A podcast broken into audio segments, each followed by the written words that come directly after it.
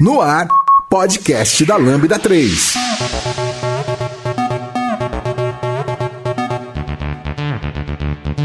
Fala galera, eu sou o Vecoayato e esse é o podcast da Lambda 3. Hoje nós vamos falar sobre Blazor. E aqui comigo estão Giovanni Bassi e Vitor Cavalcante. Não se esqueça de dar 5 estrelas no nosso iTunes, porque ajuda a colocar o podcast em destaque. E não deixe de comentar esse episódio, seja no post do blog, nosso Facebook, SoundCloud e também no Twitter. Se você preferir, mande um e-mail pra gente em podcast.lambda3.com.br. Você vai ouvir mais um podcast da Lambda 3. Continue acompanhando nossos podcasts e tenha acesso a conteúdo sobre tecnologias, diversidade e cultura. A Lambda 3 é uma consultoria de tecnologia que busca desenvolver software e inovar na comunicação, no relacionamento entre as pessoas que trabalham e compartilhar conhecimento sempre. Saiba mais no site lambda3.com.br. O assunto de hoje é Blazor. Esse é um, esse é um termo bastante novo para a comunidade .NET, para a comunidade Microsoft, para o pessoal que trabalha com desenvolvimento nessas plataformas. E a grande sacada, a grande real é o que, o, o que raios é o Blazor, assim. O que, que, o que, que vocês podem falar para a gente do que vocês já entenderam do que é o Blazor, o que é essa tecnologia e como ela surgiu, para que, que ela é, eu acho que a primeira coisa que dá para falar é que é um experimento. É, e é uma maneira, assim, rapidamente, antes de falar que é um experimento. É um experimento. É uma maneira de rodar C Sharp e .NET em navegadores modernos sem utilizar plugins e sem desrespeitar a web. Essa segunda parte o Victor não concorda, mas é não precisa instalar nenhum plugin. Você pega um Chrome, um Firefox, um Edge, um, Safari também agora, né? Qualquer browser moderno que, basicamente por isso, é, entenda o, que suporta... O IE tá fora. É, o IE tá fora, suporta WebAssembly, que nós já vamos explicar o que é.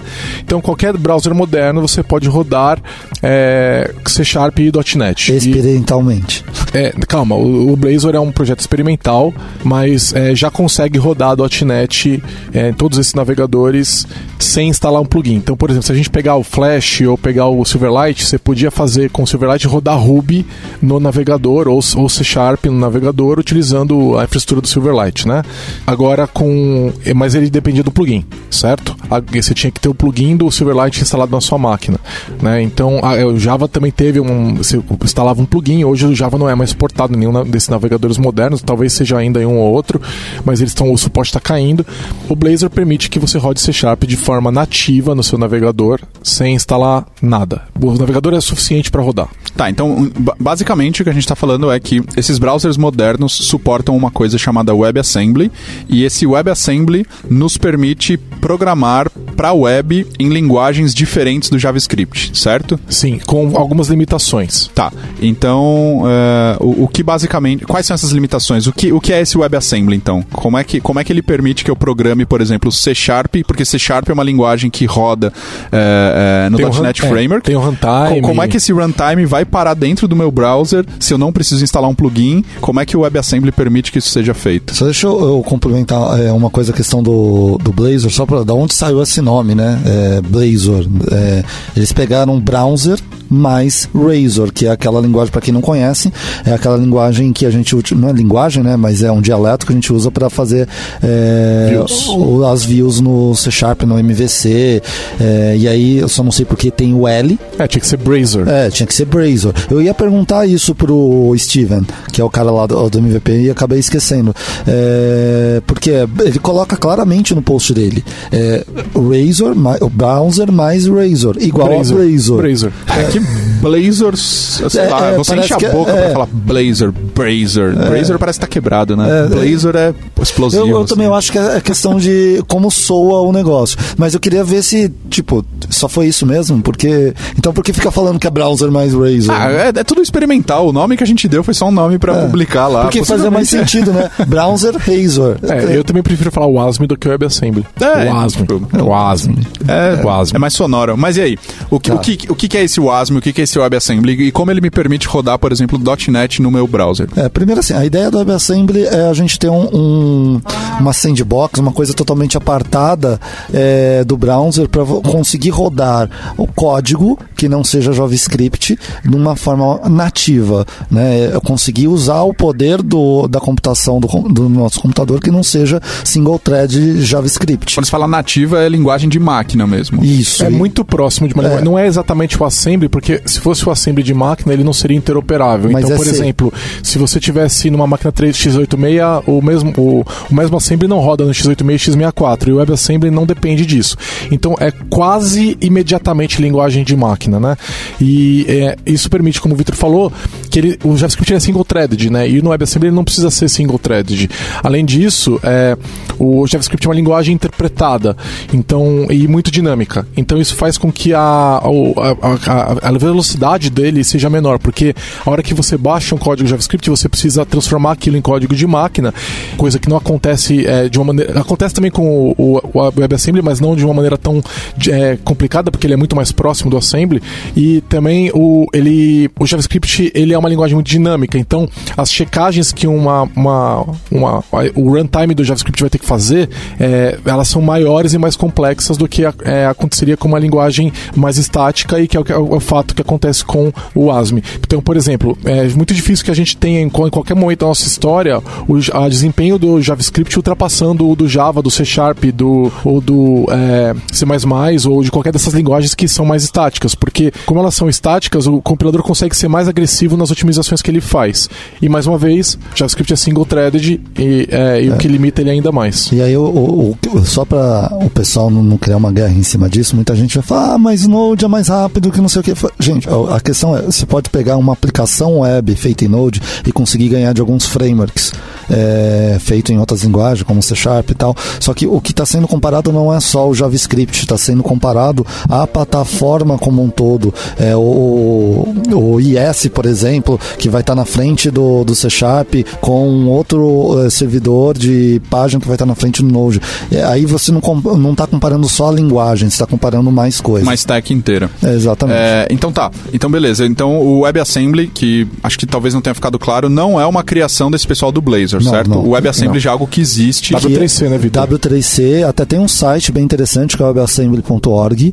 É, lá ele vai ter exemplos. Maioria dos exemplos são feitos em C. Né? Então você vai que pegar... é mais fácil, né? Você é. compilar de C para WebAssembly. É, né? já tem o, o, GCC lá, você baixa um, um, é, um plugin para ele, você consegue dar, passar o parâmetro para ele sair com o ASME. É, e aí, é interessante que isso já está tão evoluído que você já tem até esquema de você pedir para ele sair com as annotations para você conseguir fazer debug em Chrome. Então você consegue olhar o código C no Chrome e fazer debug, fazer já tá, já tá evoluído nesse ponto, né? É, e o momento do WebAssembly é mega interessante, porque todo mundo tá querendo compilar para WebAssembly agora. Então você vai compilar Rust para WebAssembly, você vai compilar Java, você vai compilar C para WebAssembly. É, tudo, porque basicamente é, é um target fácil de alcançar, fácil para quem tá acostumado a fazer esse tipo de coisa. Lógico que a gente que trabalha no dia a dia com coisas mais high level seria um bruto desafio, mas para quem já tá nesse dia a dia, isso fica um target bastante interessante. E aí entra o principal motivo para existir o WebAssembly, que a gente não falou, que é,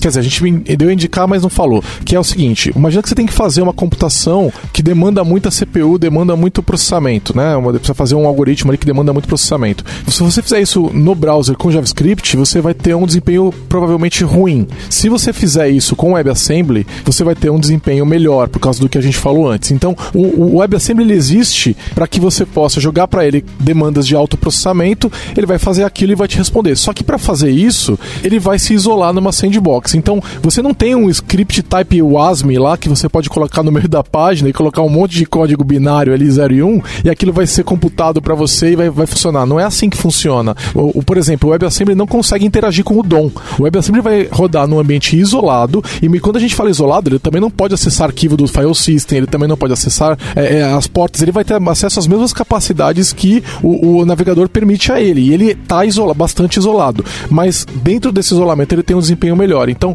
é interessante notar que eu não tenho como fazer, por exemplo, eu tenho, não tenho um DOM, não tenho uma API do browser para achar um elemento da, do DOM e alterar um texto que está dentro do elemento, ou até mesmo falar com um. que seria o caso mais interessante, a gente de repente é, alterar diretamente um canvas, etc., você vai ter que passar por uma camada intermediária. É, você vai ter que conversar com o JavaScript, esse JavaScript fazer as coisas que precisam ser feitas no DOM. Então não pense que isso vai resolver o seu problema de ah, eu tenho uma performance meio ruim aqui para renderizar minha página, vai vir o Blazor, eu vou conseguir resolver isso. Não, isso continua sendo DOM. É. Ainda que eu acredite que seja um futuro possível, é, eles permitirem a interação do WebAssembly com o DOM no futuro. Mas isso é, é uma, assim... Não é existe uma hoje. É, não existe hoje e é uma coisa que eu gostaria que tivesse, eu acho que um monte de gente gostaria que tivesse, mas assim, pode nunca acontecer, entendeu? Então, a gente tem que lidar com o que a gente tem hoje. O que a gente Exato. tem hoje é código de máquina, praticamente, rodando com bruto desempenho isolado do resto e se comunicando através de hooks de JavaScript é. com a página principal. Eu acho que é interessante uh, acrescentar aqui também que, por exemplo, se você pegar um exemplo simples, fazer um Fibonacci, que dá o quê? Umas nove linhas de código, dez linhas de código, se for fazer em C.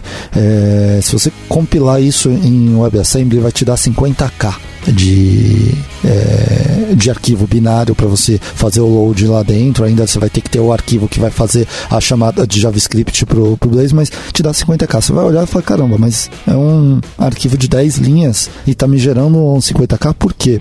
Ele tá embutindo as, as libs que ele precisa, todo o runtime do C ali. Ele não, não tem o, o C na, na, na parte do WebAssembly. Então, é aquela coisa, ele sabe falar linguagem de máquina. Você precisa falar com ele no ponto nisso, vai ter que ter um runtime para rodar isso. tem um standard library lá isso. presente, né? É, você vai ter que jogar isso lá dentro. Ele empacota e ele vira uma unidade standalone ali com tudo que ele precisa é, para ser executado. Mas assim, 50k provavelmente é o, o, o, o bruto, né? É, quando a gente começa a otimizar, por exemplo, tem uns algoritmos de tree shaking que começam é, a tirar. Mas nesse caso do C já é, já, já é otimizado. Já, já otimizado? É, mas aí o que. é muito grande, cara. Então, mas aí a questão é, é tem a questão de cache, é, tanto que uma das coisas, você entra no documentação do MDN lá, é, tá bem claro ali, ó, você vai ter que usar cache para esse tipo de coisa, porque você vai usar é, uma, você não vai, se você vai fazer isso, você vai fazer um processamento de alguma coisa grande que vai precisar de, não é simplesmente exibir numa página um cálculo de fatorial, você vai querer fazer, sei lá, uma renderização de imagem, vai ser claro que você vai baixar alguma coisa na primeira vez, só que ele vai ficar em cache lá. Sim, faz sentido. Entendeu? Então tem todo, vai ter esse trabalho. E o que o que está acontecendo no Blazor é, é basicamente o seguinte, para isso funcionar, né? Então já que você consegue compilar de C ou C++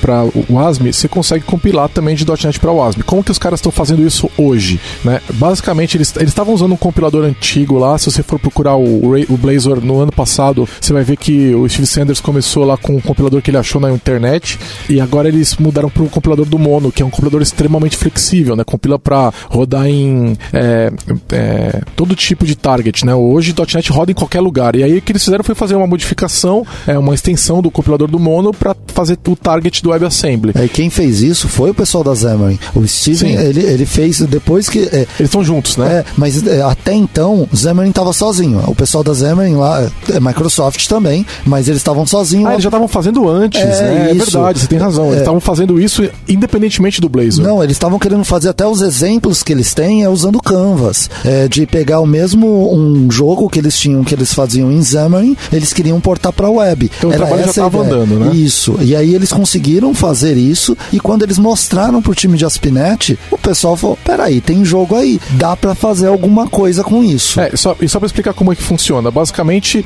eles têm um runtime rodando no, no dentro do, do WebAssembly, já compilado para WebAssembly, então ele baixa aquele runtime lá e eles são capazes de compilar com just-in-time DLLs.NET. Então é muito interessante porque a compilação da DLL.NET ela é só uma DLL.NET com qualquer outra. E o que acontece é ela é baixada pelo código do Mono que já está rodando no WebAssembly e aí ele pega e é, compila just in time aquele código IL.NET para código nativo e aí então ele executa aquele código, ou seja, está baixando toda a VM, está baixando toda a compilação. Existe discussão de já baixar esse código já nativo, já WebAssembly nativo, Sim. não precisar desse passo adicional. É, e eles estão falando que pretendem fazer isso, mas é, hoje, é, se você for olhar no request network do browser, você vê as DLLs descendo, é muito louco. E é interessante que assim, o pessoal do, do da Xamarin já fazia isso. Esse é o trabalho da Xamarin toda vez que vai portar para qualquer plataforma. Então, ah, tem uma novidade agora, sei lá, ou quando teve o chip 64 do, do iOS. Eu tenho que fazer isso pro chip 64 do iOS. Ah, agora vai ter uma outra plataforma que a gente vai colocar uma TV da Samsung. Eu tenho que fazer isso pra TV da Samsung. Ah, agora tem um browser. Eu tenho que fazer isso pro browser. É, eles já sabem fazer isso. É, então esse é o trabalho deles. É, legal. Hoje é dia. Hoje é dia 14 de março e semana passada, né, teve, rolou o MVP Summit em Seattle e o Miguel de Casa publicou os slides dele, da, da, da talk interna que ele deu, e um, em alguns desses slides ele mostra justamente isso que o Gigi falou. É, ele tem uma mesma aplicação Xamarin rodando num device e essa mesma aplicação Xamarin rodando no browser e renderizando exatamente a mesma view no Canvas. Acho que é Canvas aqui, É, né? Aquele é Canvas. Cara, fica igual, fica idêntico. exa- é exatamente a mesma aplicação. Óbvio, isso ainda não é, não é nada que esteja pronto, não é nada que seja possível fazer e talvez não, não, não seja nada que seja muito positivo a gente ter no mundo. Ou mas que- ou você é, uma, que- é uma opção. Ou se quer que vire um produto no futuro, né? Mas eles, eles já é, consegui- é, conseguiram fazer, o que demonstra muito da flexibilidade do .NET e do poder do trabalho que o Mono possui, né? Ah, do poder sim. do Mono, porque é um projeto que tem praticamente a mesma idade do .NET, foi é, lançado mais ou menos junto, e, ou seja, tem mais de 15 anos, né? E, é, cara, é impressionante os caras conseguirem fazer isso em tão pouco tempo, né? E tanta coisa que já foi feita em cima do Mono, né? Se você for, é, for ver, tem tanta coisa que eles já fizeram. A ideia inicial era rodar é, no Linux, o, o .NET no Linux, mas já virou a Xamarin, já vi- tem é, engine de jogo com ele, tem tanta coisa feita em cima dessa ideia que é, mostra como é tão portável isso.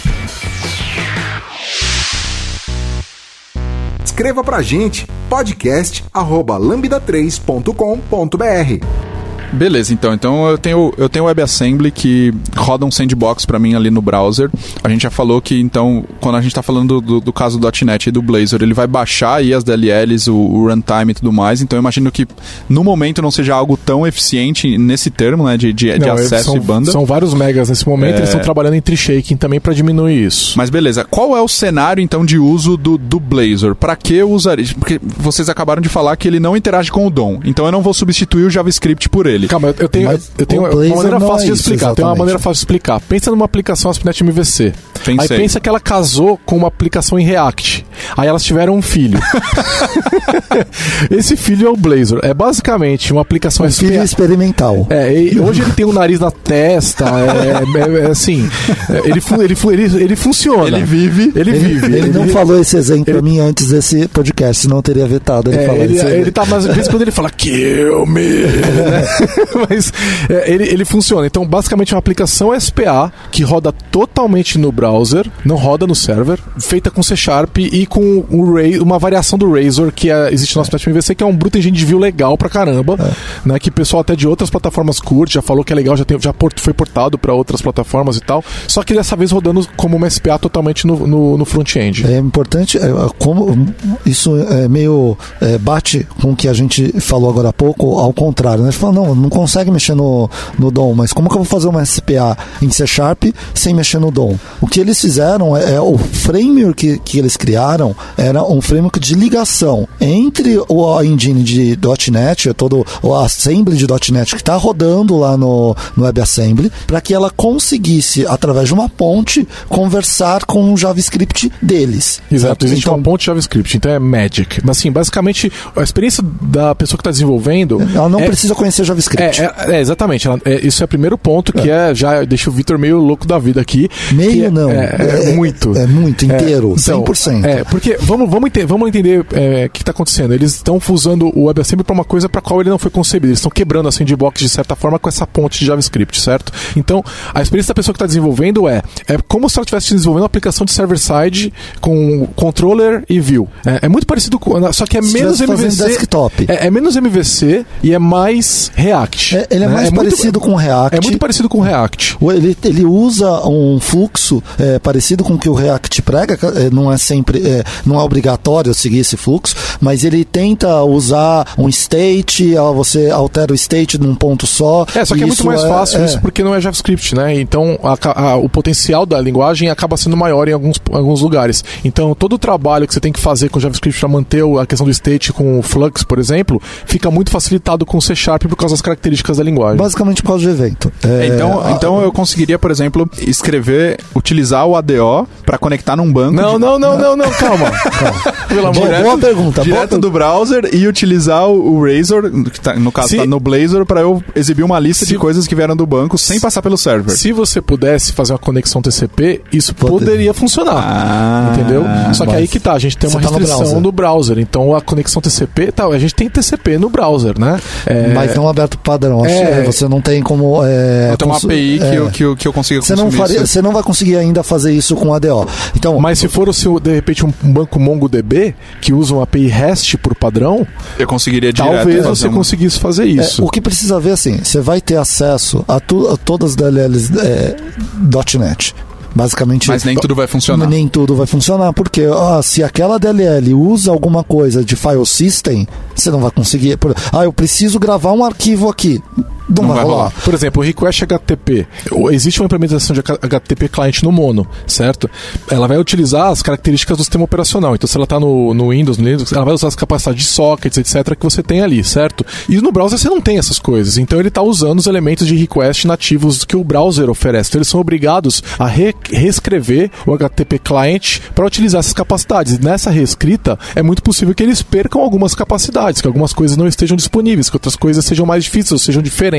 O ponto que eles estão tentando fazer é a gente quer manter uma API de compatibilidade, entendeu? Então, é, pelo menos a, a superfície de API ela vai ser é, igual e a gente vai é, funcionar da mesma forma. O que eu não, não sei ainda é se eles vão conseguir, por exemplo, suportar um .NET Standard, ou um entendeu? Ou se eles vão ter que ter uma plataforma separada. Isso não está claro ainda, mas é, basicamente são implementações diferentes pro browser e algumas APIs não vão estar disponíveis mesmo. E tem que deixar claro, assim, eu sei que eu já falei isso três vezes, mas vou falar a quarta com o adendo do time. O time deixou isso muito claro, isso não é um produto. Ainda. não é um produto. Pode vir a ser, É um pode vir experimento. a não ser. Agora é o tipo, é o cachorro de estimação deles. Eu, todo mundo que tem tempo brinca com ele, entendeu? Mas não tem é, funding pra esse cara. É, o que a gente sabe é, é, a, gente, a gente teve no MVP Summit e nem tudo que a gente viu a gente pode é, abrir porque a gente está sob um contrato de confidencialidade por causa para poder estar lá, etc.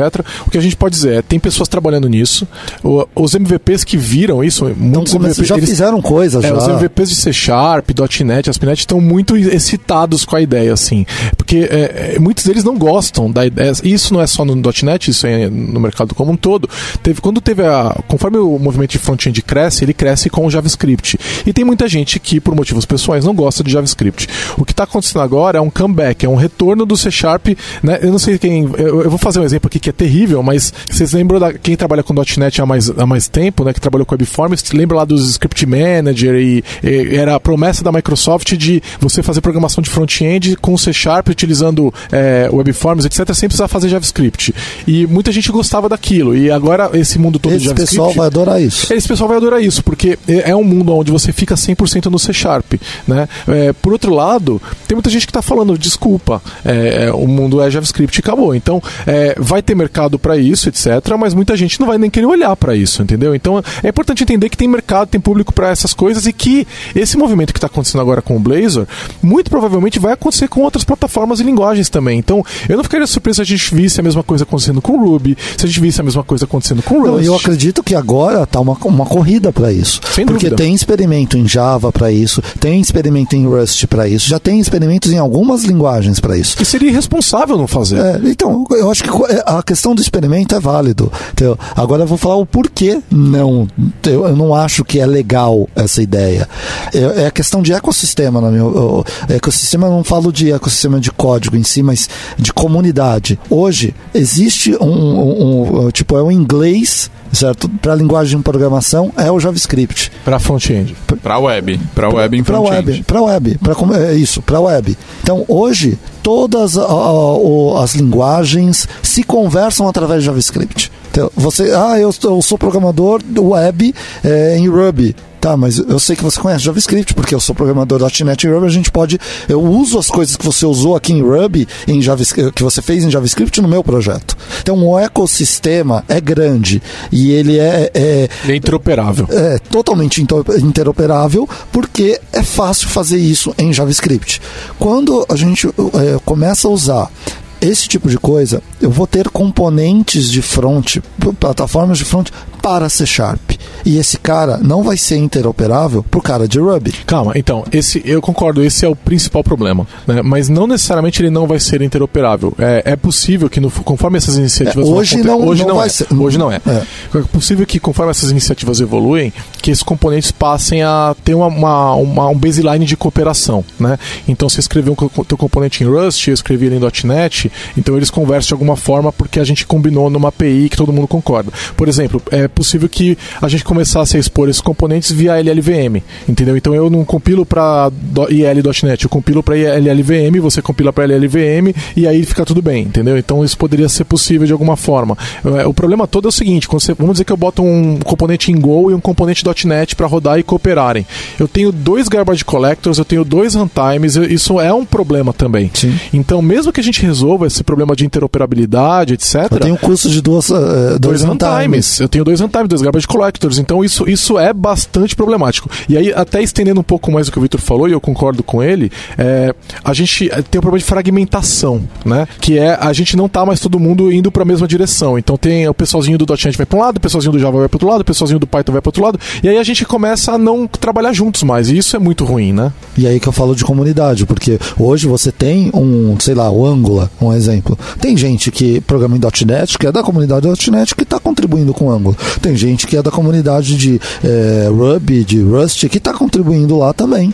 Aí quando você começa a quebrar, você começa a ter os nichos. É, mas Isso eu- eu, eu- acho eu- que é ruim. Eu não vejo isso só como um problema, né? Se a gente pensar que o JavaScript está num, num- num, é, numa escala de dominação mundial quando a gente fala de web, eu acho muito interessante quebrar as hegemonias, porque o JavaScript tem evoluído. Ele tem evoluído, mas ainda é uma linguagem com limitações, Sim. com problemas e, e, e não só problemas da linguagem, assim. O JavaScript tem problemas para ganhar algumas pessoas ainda. É, eu acho interessante que essas outras oportunidades, essas outras plataformas, essas outras linguagens comecem a ganhar o web de alguma forma. Eu não estou falando aqui que elas vão sequer ameaçar o JavaScript, mas quando você cria Ter essa outra outra, opção, né? possibilidade, as coisas vão ter que começar a mudar. Porque é, o o JavaScript vai ter que começar a evoluir mais e mais rápido. Se ele tem evoluído, talvez não seja o ritmo necessário. E talvez agora isso comece a dar gás para que isso aconteça. Porque É, felizmente, o que a gente tem visto é, faz uns anos já que o JavaScript passou a andar mais rápido, né? Então, é, a gente tem hoje, o JavaScript de hoje não é o JavaScript de três anos atrás, né? Então, Que isso era já- normal acontecer com, eh, em 2010 você tinha o, o JavaScript de 2008. Em 2013 você tinha o JavaScript de 2008. É, o ES5 é de 2010, se eu não estou enganado, né? E o ES6 foi, do- ES6 foi 2013, talvez, e depois disso começou a andar bem mais rápido, né? Eu, eu- talvez eu esteja um pouco fora nas datas aí, mas a gente já está andando muito mais rápido hoje. Então, é já está de uma certa forma evoluindo. E quando você pega, por exemplo, o Babel, o TypeScript, as coisas ficam ainda mais fáceis de você trabalhar né? com a última versão da, do JavaScript, mesmo que ela não esteja ainda totalmente disponível. Agora, essa questão da versão, ela já não existiria esse problema quando a gente fala de, de WebAssembly, né? Então, é, se eu estou compilando para WebAssembly, não importa que Você versão do C Sharp eu tô, do. Java eu tô, eu coloco o runtime que eu quiser e ele vai funcionar, né? Então, é uma vantagem a mais isso daí. E tem uma outra vantagem que é muito interessante. Até a- o surgimento do WebAssembly e essas possibilidades que a gente está falando agora, a única possibilidade de reutilização de código entre front-end e back-end era Node. Então, aquela questão de você ter, por exemplo, um model. Imagina, por exemplo, vou pegar um exemplo bem simples. Então, imagina que você quer um, tem um model de validação de CPF, né? Você escreveu isso daí. E você poderia utilizar aquilo no front-end com Angular ou React, etc. E no back-end, na sua aplicação Express, é, por exemplo, você poderia utilizar o mesmo arquivo JavaScript e fazer o tal, buscar alguma coisa tipo o JavaScript isomórfico, né? O projeto isomórfico que o pessoal comenta. Tanto Angular quanto React tem suporte para isso, tem integrações diversas. É super interessante. É só você fazer Node no, no server também. Né? Desde que no ba- back-end seja Node, você pode fazer isso. E, meu, é muito legal, porque você não vai ter que escrever duas validações de CPF. Se você está usando Java e, e JavaScript, você vai ter que ir no Java escrever uma validação de CPF e no JavaScript tem que escrever uma validação de CPF. Com Node, você não precisa. Então, isso era a única maneira de você fazer isso. E é um bruta de um argumento para você utilizar Node no- na sua aplicação. Eu vou reaproveitar o meu o, o core, o meu domínio, né? Porque o resto você não vai aproveitar. Né? Nós Você já usamos esse argumento para vender projeto. já, e já, é. e já entregamos com isso. Então, assim, é um negócio legal. É, acabou essa discussão. Quer dizer, uma, uma vez que a gente começa a ter esses frameworks que estão começando a surgir, tipo o Blazor, a gente não tem mais esse argumento. Então eu posso escrever minha validação de CPF em C Sharp e utilizar ela no front-end e no back-end. Inclusive o Blazor oferece uma maneira de fazer isso, porque o é, que, que acontece? Os caras falam, ó, oh, você pode usar Blazor no front-end e back-end de Python, por exemplo. Você pode fazer isso, igualzinho você faz hoje com front-end Angular e back-end C Sharp, você pode. Mas se você usar o front-end e o back-end com C Sharp, a gente vai te dar algumas vantagens. E aí eles têm um, um exemplo, a gente vai falar mais como é que você experimenta isso, mas eles têm um exemplo de model compartilhado entre os projetos. Então no back-end tem um projeto ASP.NET Core padrão, ASP.NET Core simples, sem novidades, sem nada de diferente. Só API, né? Só, e aí no, no é, front-end é um projeto Blazor, entendeu? E um, e um projeto adicional de model. Isso já está funcionando, tá? Então, eles estão observando isso e é um, é um argumento que só existia para o JavaScript e que se isso daí realmente virar produto, se essas coisas evoluírem, é, a gente vai ter isso para o C Sharp também. E eu imagino que vai ter para o Rust, vai ter para o Java e vai ter para os outros, entendeu? Então, eu, é, é, mais uma vez, para o pessoal que está ouvindo, fiquem atentos. É, tem outras iniciativas acontecendo. O momento agora é muito interessante. Não olhem só para o Blazor, olha para o que está acontecendo em volta, porque o momento é muito divertido. Já deu as 5 estrelas no iTunes pro podcast da Lambda 3? Vai lá! Tá, isso tudo é muito novo, ainda não é produto, é, e eu imagino que, que é tudo muito experimental e é, seria muito arriscado entregar um projeto com isso, colocar um projeto em produção com isso. Não, nem começa o projeto, é... porque pode ser que eles matem o projeto. Então, você que está escutando, tenha muito. Brinque com isso, faça suas, é, suas POCs em casa, gerente, faça seus spikes, seu... mas não tente começar o seu próximo projeto é, com Não é isso. é alfa. É... Porque alfa é um projeto que vai ser lançado. Isso, isso. não é nem alfa. Então, então, aí que tá. Tem alguma previsão? O que que o time que tá trabalhando com isso, o que que tem no GitHub sobre isso, sobre data, release? É... Nada. Não existe nada. Nada. Eles estão deixando absolutamente claro que isso é um experimento. É, não é um produto. Não, não tem, tipo, é, não tem fund, não tem investimento para fazer isso. Então, é, é basic... Ele tem gente trabalhando. Não, tem gente trabalhando, mas assim, é tipo, ó, é experimento. Não tem assim, tipo, ó, você tem que. É pesquisa. É, isso, é pesquisa. É pesquisa. PD. Não é um negócio do tipo, ó, tá aqui aqui, esse aqui é o, é o orçamento para esse projeto, tem que ter lançamento daqui a dois anos, não tem isso. Pode ser que não vire nada. A gente pesquisou, entendeu, viu, oh, pô, legal, bonitinho, dá para fazer, mas arquiva e. É, eles podem chegar à conclusão que o negócio desse vai fragmentar a comunidade, que eles não devem não fazer vale isso. Eles devem, podem chegar à conclusão que não, a implementação não ficou boa o suficiente como eles gostariam. Né? Eles, esse projeto pode morrer de diversas formas diferentes, tá? Então, é, brinque e é só isso. Em brinque entenda isso. Agora, por exemplo, o que, que pode acontecer? Vamos dizer que a implementação não fica boa o suficiente Microsoft é um dos, uma das empresas que influencia no W3C, certo? Até por causa que ela, ela faz um, browsers que tem relevância, né? ainda que hoje ainda seja pequena a, a, a, utilização de Edge e E, seja pouca, mas ela é maior do que a de muitos outros browsers. Então ela é um player de significado, de peso no mercado, até por causa do ecossistema como um todo. Ela poderia iniciar uma discussão para corrigir os problemas que exigem, existem hoje no WebAssembly para tornar o Blazor e outras implementações também melhores, né? Então é, a gente não sabe exatamente o que, que o futuro futuro guarda. Então, pelo amor de Deus, não começa um projeto como esse. É, muito menos não é para o seu diretor ouvir o pessoal da Lambda. Então, vamos usar. Não. Tá. Não. E, e, beleza, então a gente não vai começar nenhum projeto é, que seja sério com isso, exceto POCs, spikes e, e, pequenas brincadeiras em casas, posts de blog, esse tipo de coisa é válido. E o, o, que, que, o que, que a gente já fez aqui? Beleza, isso é, é algo muito novo, muito recente, mas quais foram os nossos experimentos? Quais foram os experimentos de vocês aí, o que, que a gente já hackeou com Blazor. A gente vai compartilhar o que, o que a gente fez é o que está público, tá? A gente não tem acesso privilegiado nenhum. Então, existe um GIST, é, que eu acho que é do próprio Steve Sanders, que ele mostra. É, não, é do Dan Roth, tá? Eu vou compartilhar é, é junto aqui no post que acompanha é, esse episódio. Eu coloco lá o link para vocês acessarem, mas se vocês procurarem install Blazor, vocês vão achar isso no, no Google, tá? E é basicamente o que tem lá são modelos de template para você utilizar com Visual Studio, não tem nada para code ainda, tá? É, e aí ele, ele disponibiliza isso para é, você um template que você pode criar uma aplicação, tanto uma aplicação simples de front-end, quanto uma aplicação de back-end e front-end fazendo compartilhamento do model. E o que a gente fez foi a gente experimentou essas coisas, elas estão funcionando muito bem, tá? Só que, por exemplo, a gente já detectou que é, às vezes você faz uma referência via NuGet, a referência via NuGet funciona, só que a DLL não roda. Ela dá uma exception totalmente obscura, você não sabe de onde está vindo, você não consegue debugar, entendeu? Então a hora que o negócio dá pau, dá pau na, na console do do JavaScript do Chrome, do Firefox, e você não sabe o que aconteceu, cara. Tipo, deu um pau ali. Ele não vai falar foi a linha tal. Ele vai falar, meu, não consegui carregar DLL. É coisa desse tipo, entendeu? Ele não vai explicar nada. E aí o, o debug é assim, ó. Console right line, Passei pass- aqui. pa- passei por aqui um, passei por aqui dois.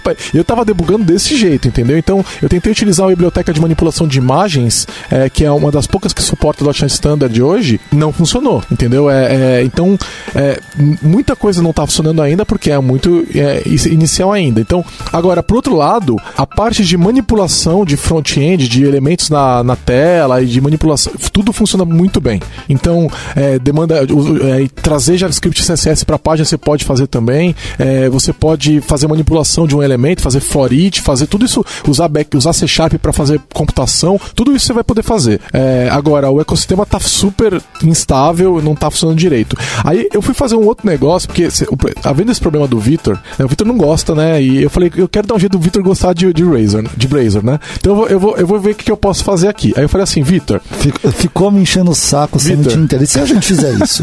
E se a gente fizer E aquilo? ele sempre falava, não, isso não, isso não pode, não sei o que lá. Eu falei, tá bom, qual é a. Por que, que existe o WebAssembly? Não, por causa de computação, de alto processamento, não sei o que lá tal. E se eu fizer isso? Se eu fizer um projeto de Blazor que não faz view, ele só faz o processamento de alto desempenho, o que, que você acha? Aí ele falou, ah, aí é legal, é, pode fazer, porque é, é o motivo que existe o WebAssembly, né? Fazer computação de alto Ah, desempenho. isso aqui eu não quero usar C, quero usar C Sharp. beleza? Exatamente. Aí o que, que eu fiz? Eu criei, eu fui ler todo o código do Blazor, né? E, e entendi como é que ele funciona e consegui. É, tirar a parte de renderização de views e aí fica um projeto de front-end, HTML, JavaScript normal. Só que ele faz uma chamada para o Blazor. O que, que eu consegui fazer? Eu consegui invocar do JavaScript uma função do C Sharp. Ela faz o processamento que eu tenho que fazer e ela retorna um valor. Aí por enquanto eu não consegui passar nada que não fosse em strings. Eu não consegui passar inteiros, por exemplo.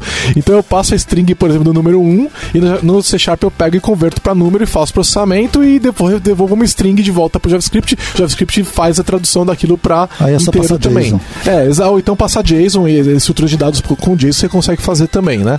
Mas é, eu consegui fazer isso funcionar. Vou fazer um post no blog para o pessoal poder ver. Já estou escrevendo esse post. Mas aí a gente tem basicamente um projeto de C Sharp fazendo computação de alto processamento, alto desempenho no back-end. O que, que eu ainda não fiz, eu vou depois colocar no post do blog.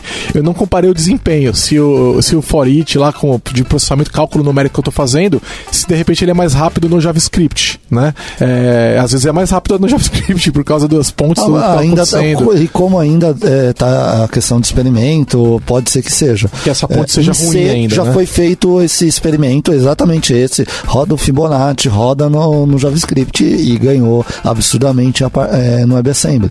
É, mas pode ser que ainda não tá bom em, em C Sharp, mas aí é uma questão de tempo para que ele. Ele tem possibilidades, se ele não for rápido agora, ele tem possibilidade de ser muito mais rápido. É, e aí falando, aí vai dar um monte de erro. Tipo, quando dá erro, cara, você não sabe de onde tá vindo. Porque assim, a, a função retorna um valor e é um valor que não faz nenhum sentido. Assim, ela, ela tá retornando um endereço de memória, entendeu? E aí você tem que chamar umas funções internas do, do, do mono lá pra ele achar o valor da memória.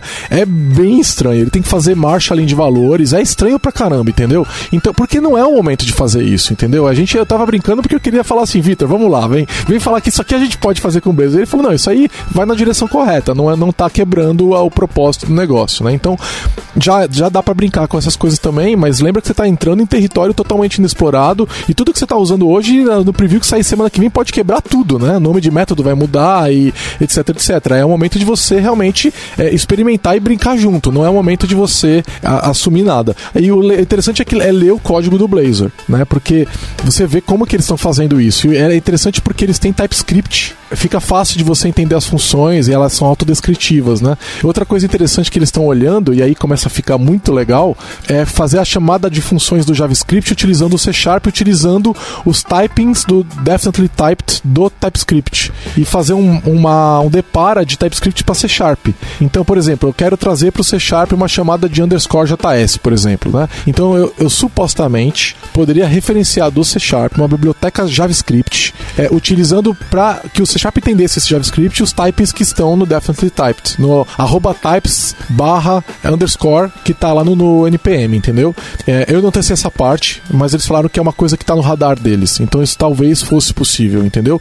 E o que eu posso falar é, já dá para já consigo chamar do C Sharp pro JavaScript e do JavaScript pro C Sharp. Então alguma ponte aí que funciona já existe. Você ouve podcast da Lambda 3. Beleza, então a gente não tem não temos data, não temos garantias de que tudo funciona, nem de performance e nem devemos começar projetos sérios com isso.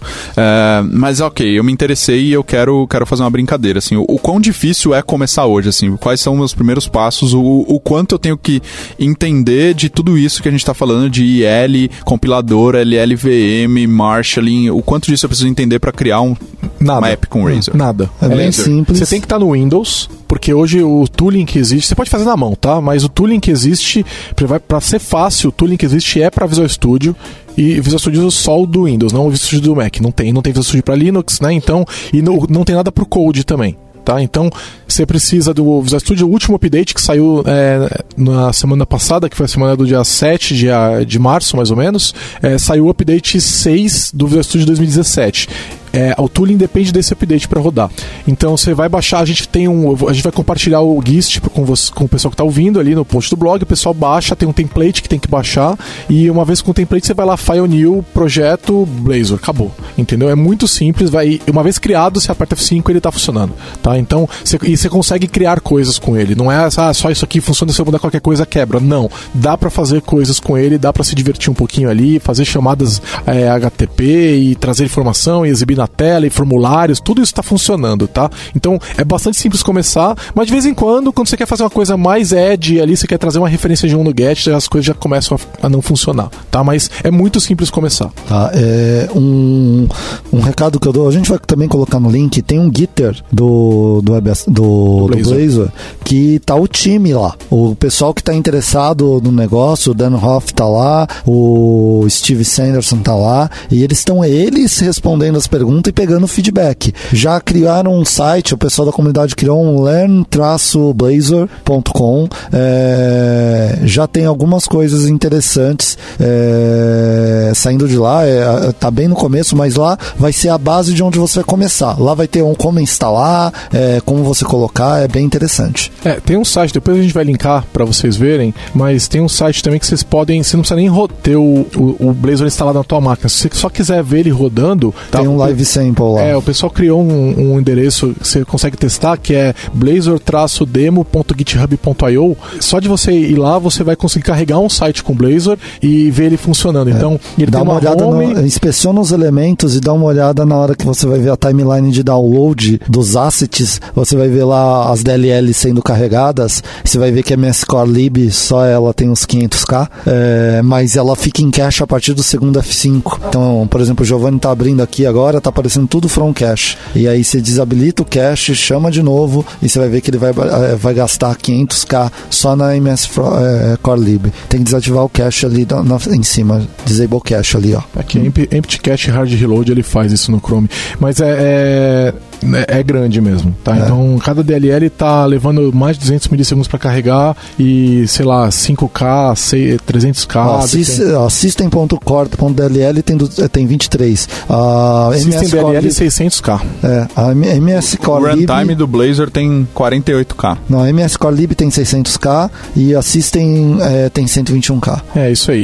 E, então, ou seja, é, é, é, um, é um, eles vão falar, falaram que vão diminuir bastante isso daí, mas é o momento atual. Quando você carrega você tem um counter, por exemplo, com código C Sharp, você pode clicar, ele vai incrementar, ele tem um fat data que ele vai num back-end, né? É, não sei se nesse exemplo que está na web ele já faz o request, eu acho que ele não, é, não faz. Ele faz um request num JSON interno, né? Pega o JSON e exibe na tela. Então é, é, é um exemplo razoável e dá para você ver como é que as coisas estão funcionando e você consegue ver o, o WebAssembly que foi carregado e tudo mais, né? Então é, é ele vai carregar o mono.asm, que é, o, é, um, é um arquivo binário lá do WebAssembly, você consegue ver isso tudo funcionando e você não precisa pôr nada na tua máquina. Se você só quiser ver executando, é, é, vai estar tá lá para você experimentar. E é interessante você ver também que a página não navega. Conforme você, ela, conforme você vai clicando nos links, ele vai. É, é uma SPA mesmo, ele vai navegando internamente, é, sem recarregar a página, a URL muda, ou seja, tudo isso está funcionando. Eles estão trabalhando com o history que o, o browser oferece, tá? Então é, é tudo isso tá, tá ali, entendeu? Então é uma maneira de você ver ele funcionando sem instalar nada. E se você quiser ver como é que ele funciona por dentro, essa é exatamente essa demo que tem na que tá no, no, no template, tá? Se quiser você experimentar e mudar o, o, no counter que ele vem com increment, né? Você pode fazer um decrement e ver é, ele tanto, funcionando. É a mesma, é a, a, visualmente é o mesmo exemplo que, é, que está no, no Visual Studio quando você cria um template de React ou, ou, ou Angular. É, visualmente a mesma coisa, tem as mesmas funções. É. Então, é, começar é bastante simples, né? E a gente é, recomenda que quem curte é, é a, web, o front-end, etc., brinque com isso para conhecer, mesmo que não vire produto, é importante você saber das capacidades, né? E recomendamos também que vocês olhem outros projetos que estão fazendo coisa semelhante, né? É, é, é legal, tanto que eu, o Giovanni sempre falou, ah, eu não gosto, não gosto, eu realmente não gosto da ideia ainda, é, mas não dá, eu, eu compartilho com o pensamento do, do Quayato, que a ideia é, tipo, isso é experimento, não dá para você chegar no experimento e falar, não, você não pode fazer. Não, é um experimento, tem que ver. E isso vai fazer, trazer outras ideias. Quanto mais ideias novas, pode ser absorvida pelo JavaScript ou pode, num futuro, sei lá, o JavaScript não ser mais predominante, ser outra coisa predominante. É, eu só acho, eu tenho, eu tenho medo desse risco de fragmentar, mas não é por causa desse medo que as coisas não podem andar. É, mas não é também como se a própria comunidade de JavaScript já não fosse fragmentada o suficiente, é, né? Ela já, já é. é o, os caras comentaram, ah, você já não pode usar um componente do Angular no React. É verdade, mas você pode usar os componentes de infraestrutura, entendeu? Você, é, ou seja, o ecossistema do JavaScript é muito rico, né? E quando você adotar um projeto Blazor, se ele terminar e ficar pronto, você está jogando tudo isso fora, cara. É você está falando assim, não vou usar nada disso. Você vai ter que fazer outro pad left. Exatamente, exatamente. é, é que na verdade você, tá, você estaria aproveitando todo o ecossistema .NET. Então você está você tá jogando fora um e está ganhando o outro. Só que lembrando que o ecossistema .NET, ele não é feito para esse problema. É. Ele resolve outras coisas. Ele hoje. resolve outros problemas. No geral, é line of business e... Não, não, não é nem uma questão de uma line of business. Ele não é feito para resolver o problema de front-end. Exato. Entendeu? É, então ele está resolvendo, ele se preocupa com outras coisas. É, então, é, exatamente. Então, é, esse ecossistema teria que surgir, né? Mesmo as questões que tem para manipulação de view, que são feitas para Razor, elas levam em consideração a execução no back-end. Então, talvez elas não funcionem ou não funcionem como você espera, ou você tenha que adaptar de alguma forma. Então, tudo isso, né, o tempo que vai dizer se vai funcionar. Agora, a pergunta pro Vitor aqui é a seguinte: Vitor, se chegar nessa época do ano, ano que vem, e o produto tiver lançado com suporte lá, e template no Visual Studio, sei lá, 2018, 2019, sei lá quando é que vai ser, se acontecer, e a gente for ter o um projeto com um Blazor aqui, cliente achar legal, você trabalha no projeto? Cara, eu acho difícil isso acontecer em um ano. nunca vou Dois falar. Anos. É, não, eu não vou falar dessa água não beberei, porque. Já bebeu, né? Olha Já só, olha só. Não, não vou falar Já isso. fez porque- muito projeto Silverlight, Muito né? Flash. Já Isso fez nunca. muito Action Script. Eu já fiz Flex. Eu já fiz projeto em Flex. Na época que Flex era interessante no cenário de Ah, ecossistema que Tá existia. bom, tá bom. Já fez muito Mas- Webforms também que eu sei. Não, we- Webforms eu parei muito antes do Webforms se auto-morrer. Né? Se Tá auto-suicidar. vivo, pô. Não. Saiu versão nova agora, É, tá saiu- tem depende- injeção de dependência agora, No hein? 472 agora tem injeção de dependência, Capaz, cara. olha só. Você já Vamos- saiu? Vai sair no 472. É, Mas ainda não pode tem, falar? então. Pode falar, Ah, tá, tá. público já. Não, mano, é tipo, é, tá muito atrasado, assim. E eu, isso, eu parei cara? de usar Webforms por volta de 2006. É, Parei agora- de usar que eu só comecei, eu só comecei a usar JavaScript. Agora, já. o Vitor é o grande profeta da web, a gente não pode deixar de falar, falar isso. O Vitor realmente acerta muito, então é, leve em consideração a opinião dele mais do que a minha, porque ele acerta mais do que É, eu. o, meu fala, é, o histórico meio do Giovanni com web é, é- O o Vitor acerta mais. Ou então, é, é, ainda assim, lembrando da minha aposta com ele, que essa eu vou ganhar, que a aposta do Vitor pro ano que vem, 2019, é que mais aplicações PWA vão, PWA vão ser iniciadas do que aplicações nativas. nativas. E nativas incluindo é, aí, Nativas. é, Aplicações, Xamarin, apps, é. etc. Né? Então, essa aposta eu vou ganhar. Tá bom, vamos lá. Do- Bom, 2019. É isso, tá- galera. tá aí. Fechou. Vocês têm alguma consideração final sobre Blazor ou WebAssembly e... ou não? Não, vamos ver aí o que, que vai dar.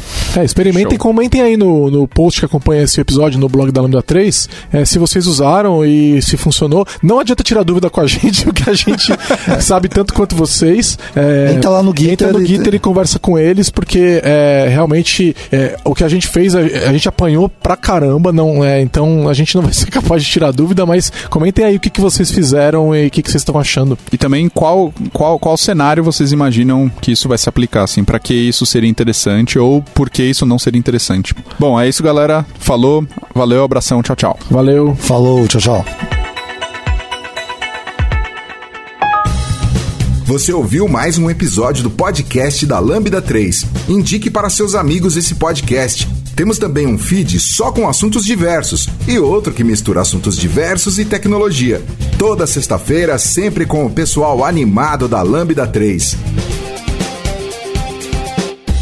Se você tem um podcast e quer gravar num estúdio legal, nosso espaço está aberto para você. É um estúdio isolado acusticamente, com uma mesa de gravação e microfones profissionais para até cinco pessoas. Tudo de graça. A ideia é estimular o podcast no Brasil. Pode ser sobre qualquer assunto. Fale com a gente pelo e-mail podcast@lambda3.com.br.